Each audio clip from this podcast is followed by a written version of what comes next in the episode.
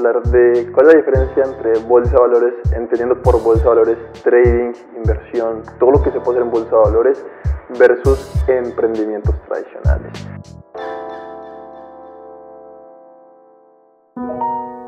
Mi nombre es Sebas Zuluaga, soy trader, soy inversor, salgo en redes sociales como Sebas Trader y hoy estoy con Dani. ¿Cómo estás, Dani? ¿Cómo están, señores? Bueno, yo soy Dani Pérez, soy cofundador de MDC y de The Investor You. Y bueno, también me consiguen en las redes sociales como arroba Dani Pérez Trader, sobre todo en Instagram y en YouTube. Así que bueno, el, temita de hoy interesante, Sebas.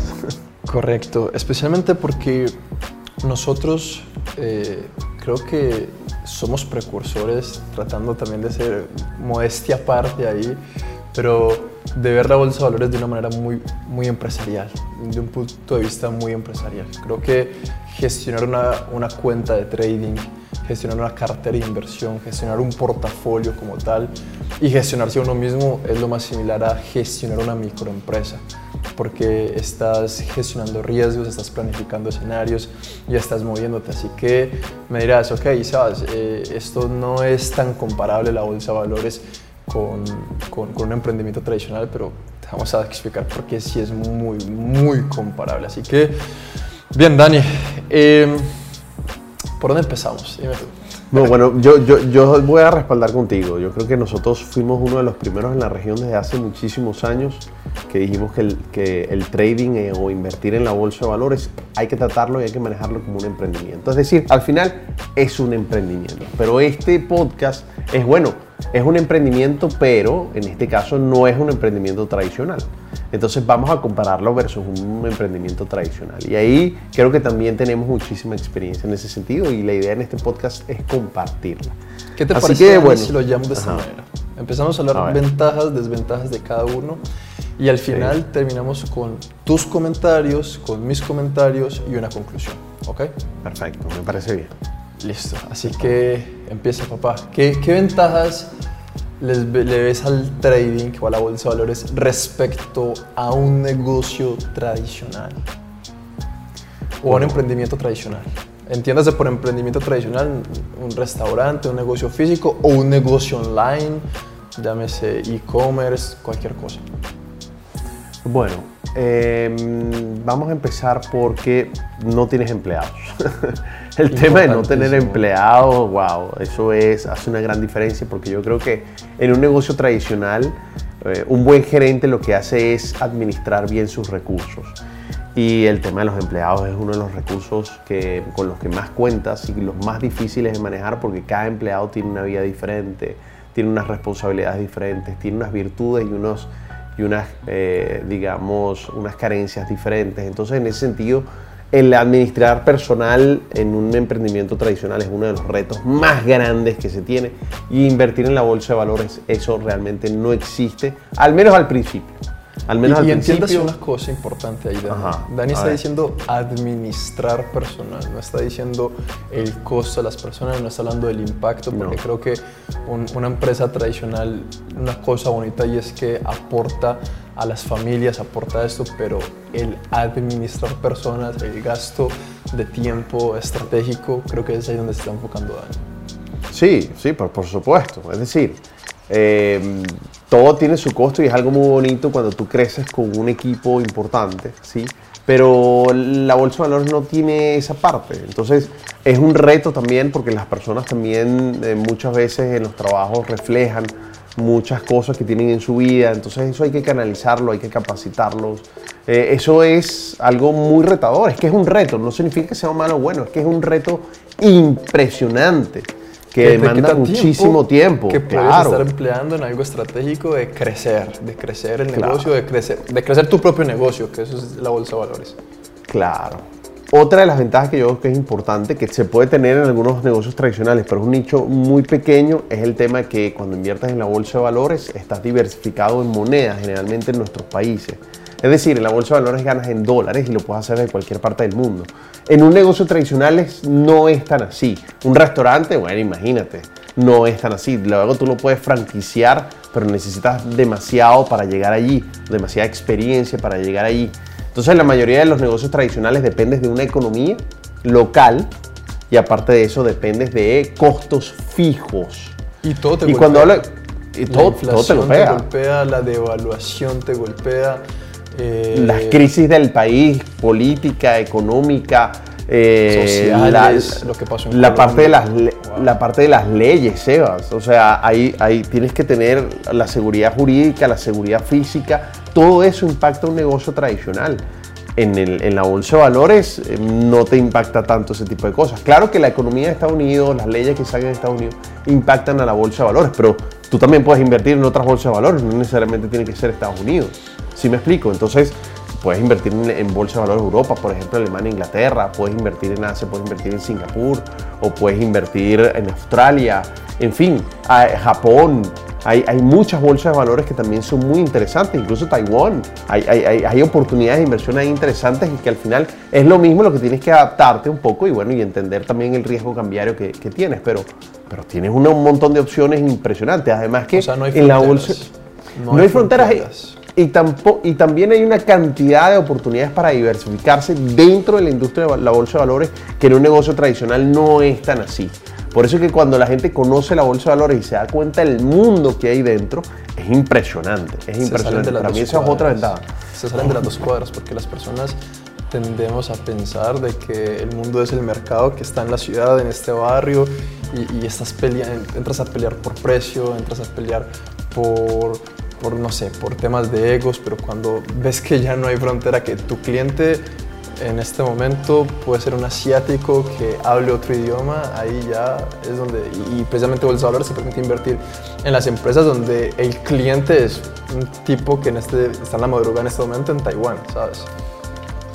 Exactamente, eso es muy importante. Ade- Además que eh, en la bolsa de valores, digamos, de alguna forma no tienes esas, esas cosas que tienes que manejar en las empresas como los competidores, que eso es muy importante, el mapa de los competidores, cómo los tienes. En el caso de la bolsa de valores, generalmente compites contra ti mismo, que eso también es muy retador, pero depende de ti mismo, depende de gestionar tus emociones, etcétera, etcétera, construir tu portafolio, estudiar, o sea, va a depender muchísimo de ti, que eso también tiene sus desventajas, ¿no? Tiene sus desventajas. Pero al final, por ejemplo, nosotros lo que hemos hecho en MDC y en Investor U es siempre formar una comunidad y esa comunidad siempre te va impulsando, te va dando conocimientos, vas, eh, digamos, de alguna forma también renovándote. Eh, en fin, yo creo que también en ese sentido eh, hay una ventaja importante porque conoces también de todo lo que está pasando a nivel mundial y yo creo que eso es una ventaja impresionante, genera curiosidad, es cambiante, bueno, en fin, yo creo que en ese sentido eh, es muy importante. Pero para mí, para mí la- las ventajas más importantes son eso, todo, todo lo que tiene que ver con costos fijos, con que no hay tantas fronteras, es decir, hay muchas formas de diversificarte, ganes una moneda dura, puedes hacerlo en cualquier país del mundo, solo necesitas ahora un computador pequeño, es decir, la inversión inicial es muy pequeña y ahora eh, se está democratizando de manera impresionante. Por ejemplo, en day trading ya tú puedes empezar con muy poquitico dinero y tú lo sabes, Sebas, y tú lo sabes. Ahora también está el mundo no solo de la bolsa de valores, sino de las criptomonedas que funciona mm, de manera parecida, aunque conceptualmente son muy diferentes, pero funciona de manera parecida. También ahora hay un mundo ahí impresionante, NFTs, que eso es impresionante. Ese mundo, Seba, a mí me apasiona. Por ejemplo, yo estoy seguro y deberíamos hacer un capítulo solamente de eso, que lo vamos a hacer, vamos a hacer. Pero bueno, todo el tema de criptomonedas, contratos inteligentes, NFTs, eh, los juegos, los juegos basados en NFT, los juegos eh, ahora monetizados eh, con temas de cripto. Bueno, yo creo que eso es súper, súper importante, ¿no? Eh, Eso me permite agregarte dos más. La primera, dos Adelante. ventajas más. La primera es verlo en términos de riesgo.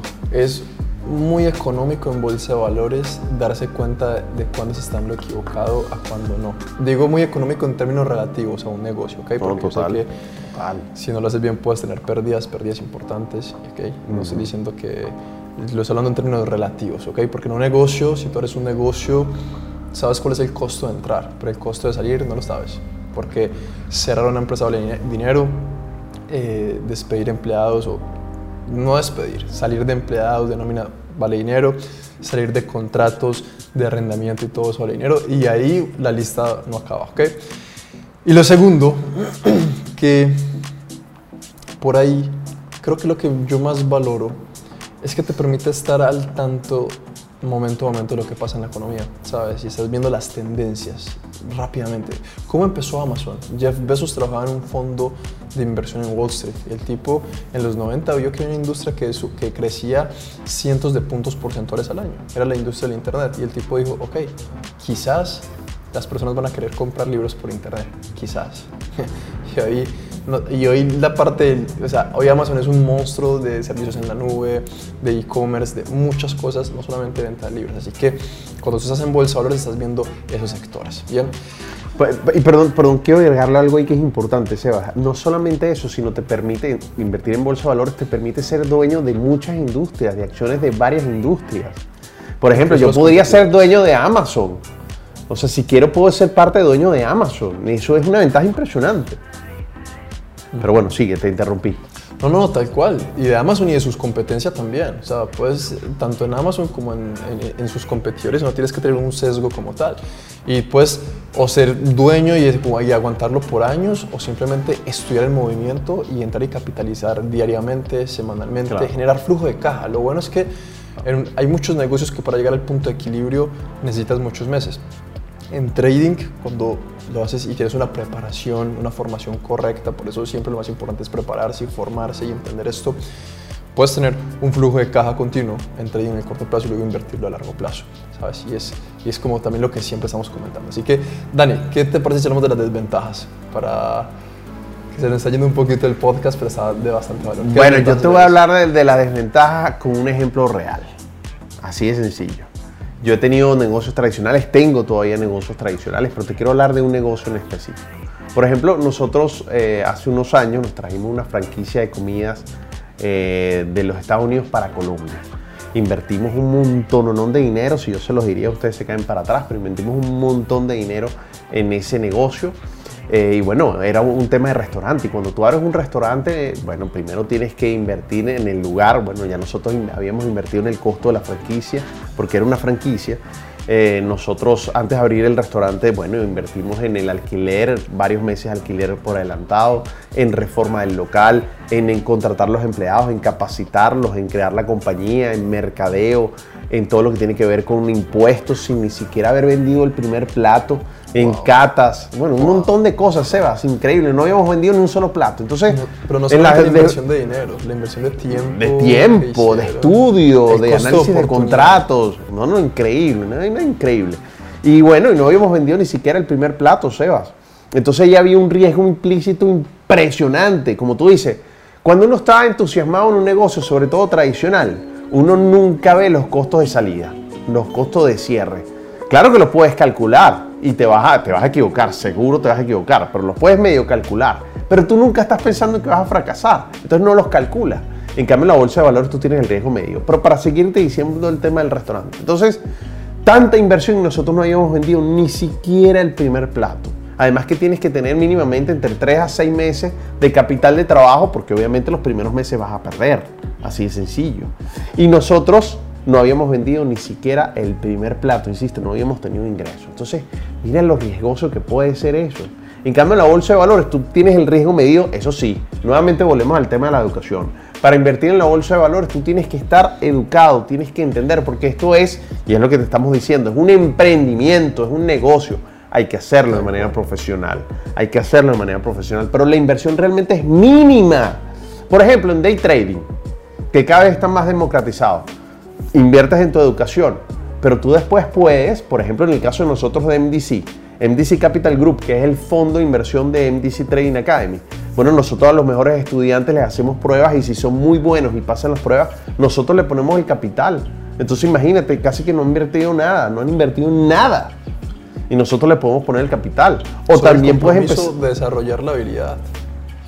Y, de, y, de, y, de, ser disciplinado y de, ganar la experiencia y de ser responsable. En fin, tú lo puedes hacer con muy poquito capital, pero eso sí, tienes que estudiarlo con una carrera profesional. Porque la gente llega aquí con todos esos vicios de las redes sociales pensando que esto va a ser de la noche a la mañana, que esto es sencillo. Señores, esta es la forma más difícil de hacer dinero fácil. Pero eso sí, eso sí, si tú lo estudias como una carrera, que digamos, la vas a aprender, que te vas a tomar el tiempo previsto para entender, para ganar experiencia, esto es uno de los negocios más bonitos y sostenibles que tú vas a tener. Porque cuando tú estudias una carrera, te estudias 5, 4, 5, 4 años o mucho más si eres médico, después la especialización, etcétera, y tú tampoco has producido el primer centavo o el primer dólar y tú no estás con esa presión de producir. Entonces, ¿por qué en el trading o en las inversiones en la bolsa de valores le ponen la, presión de estar produciendo ya? Eso no tiene sentido. Eso no tiene sentido. La y puro solo trae cansancio. eso cualquiera. Cualquiera. y eso la, gente puede decirte y te puede decir, ah, no, bueno, entonces ya la Madre Teresa de Calcuta, o sea, yo entro a invertir porque no quiero ganar. Nadie está diciendo eso, nadie lo ha dicho. Solamente estamos diciendo es como la fábula del, del, del, burro con la zanahoria al frente. Mientras más cerca va corriendo, va corriendo y más se aleja. Mientras tú más estratégico seas al momento de aproximarte al, a, cómo ganar dinero y mientras un proceso más sólido tengas, más rápido vas a ganar dinero. Tú no vas a ganar más dinero pensando en, ok, quiero dinero, quiero entrar porque quiero ganar dinero. Eso no te da por una ventaja. Es decir, ¿cómo te preparas para eso? Exactamente. Ahora, si tienes un negocio tradicional y quieres diversificarte, porque por ejemplo cuando la pandemia, si tenías un negocio tradicional, por ejemplo como el restaurante, bueno, si no migraste rápidamente a puro domicilio, bueno, el fracaso hubiera sido monumental, monumental. Y conocí muchísimas personas que fracasaron en ese sentido. Entonces, si tú quieres diversificarte, puedes hacer las dos cosas puedes invertir en la bolsa de valores teniendo tu negocio tradicional y créame, cuando bajan los mercados, cuando caen, como por ejemplo en la pandemia, es ahí donde surgen muchísimas oportunidades de inversión. De hecho, siempre dicen, no, que en las crisis es cuando surgen las mejores oportunidades y es cuando se crean los mayores millonarios. Créanme que la bolsa de valores es una de las formas de transferencia de riqueza más importante. Entonces, si tu negocio tiene sus riesgos y ya lo tienes y va muy bien, pero tiene sus riesgos importantes cuando las economías van mal, bueno, créeme que la bolsa de valores puede ser un gran elemento de diversificación en ese sentido. Sí, sí definitivamente. Y, bueno, pero más allá de eso, Dani, y yo soy, ojo, y yo soy una persona que desde los 20 años, desde los 19 años, hago solamente trading, hago inversiones. Yo nunca tuve otra carrera diferente. Aparte de eso, fui deportista, fui futbolista y tal, no hablo mucho de eso.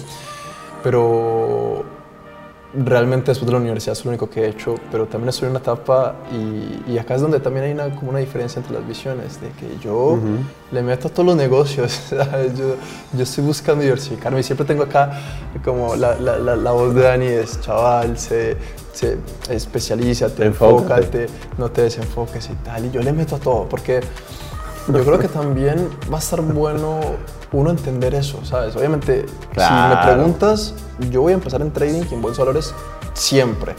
Pero es que llegas a un punto en el que tienes tiempo libre y tienes desafíos también por generar, ¿sabes? Y, y, también quieres dar un aporte social. Más allá de cualquier cosa, quieres ayudar a personas, quieres desarrollar otras cosas y quieres también generar que otras personas puedan ir saliendo adelante a través de un servicio social y tal. Y más allá de eso, yo no soy, en mi, en mi caso, yo no digo que, que, que no se va a tener negocios eh, tradicionales, emprendimientos tradicionales, porque yo todo el tiempo estoy, estoy buscando eso también, en cómo poner a, a, rentar el dinero de otra forma, al igual que Dani lo está haciendo. Quizás Dani es más enfocado, más selectivo con las cosas, pero yo tengo una filosofía como en inversiones. Si tengo 15 fracasan 12, pero con 3 la pegamos, esos 3 asumen la pérdida de los otros 12 y se siguen de largo. Entonces yo creo que al principio hay que enfocarse en uno, o empiezas en bolsa de valores o en un emprendimiento, uno de los dos. Para mí es mucho más sencillo empezar en bolsa de valores porque empiezas con menos dinero. Una vez tengas dinero, pues apaláncate en muchas otras cosas. Y es lo que hace esto interesante. No, muy interesante. De hecho, a ver, por todo lo que te entiendo, también tu motivación está por encima del dinero. Entonces es un tema también de dejar legado y eso es importante. Pero también lo más importante que dijiste es que pones los recursos a trabajar para ti. Es decir, si tú vas a invertir en un negocio tradicional, es muy probable que ya tú tengas no solamente la experiencia que ya has tenido, sino, sino vas a enfocarte a que los recursos que tú invierten ahí es porque van a trabajar solos para ti. Va a ser como un negocio con renta pasiva, ¿sí me explico? Porque tú no vas a estar eh, metido 100% de cabeza, que eso también hace una gran diferencia. ¿Sabes? Tú vas a tener a una persona que probablemente vayas a ayudar y vayas a poner ahí a liderar ese negocio y que sea de tu completa confianza. Entonces eso hace un cambio brutal, pero este es un tema apasionante y yo creo que da para otro capítulo, Sebastián. para varios capítulos, de hecho. De hecho, en este nos extendimos un poco, pero bueno, pero que también estamos hablando desde nuestras experiencias, de lo que las enseñanzas que hemos tenido, los aprendizajes que hemos tenido y, los planes que tenemos, ¿sabes? Y de acuerdo a los planes, los aprendizajes que vamos a tener. Así es. Bueno, Sebas. Así que nada, eh, espero que lo hayan disfrutado. Como siempre, esos podcasts son gratis. Acá no tenemos un patrocinador, acá no tenemos nada. Lo hacemos simplemente compartiendo las cooperaciones que tenemos nosotros. Y lo único que pedimos como retribución es que nos ayudes a compartir esto con otras personas a las que, a las que creas que le pueden servir, que les pueden aportar.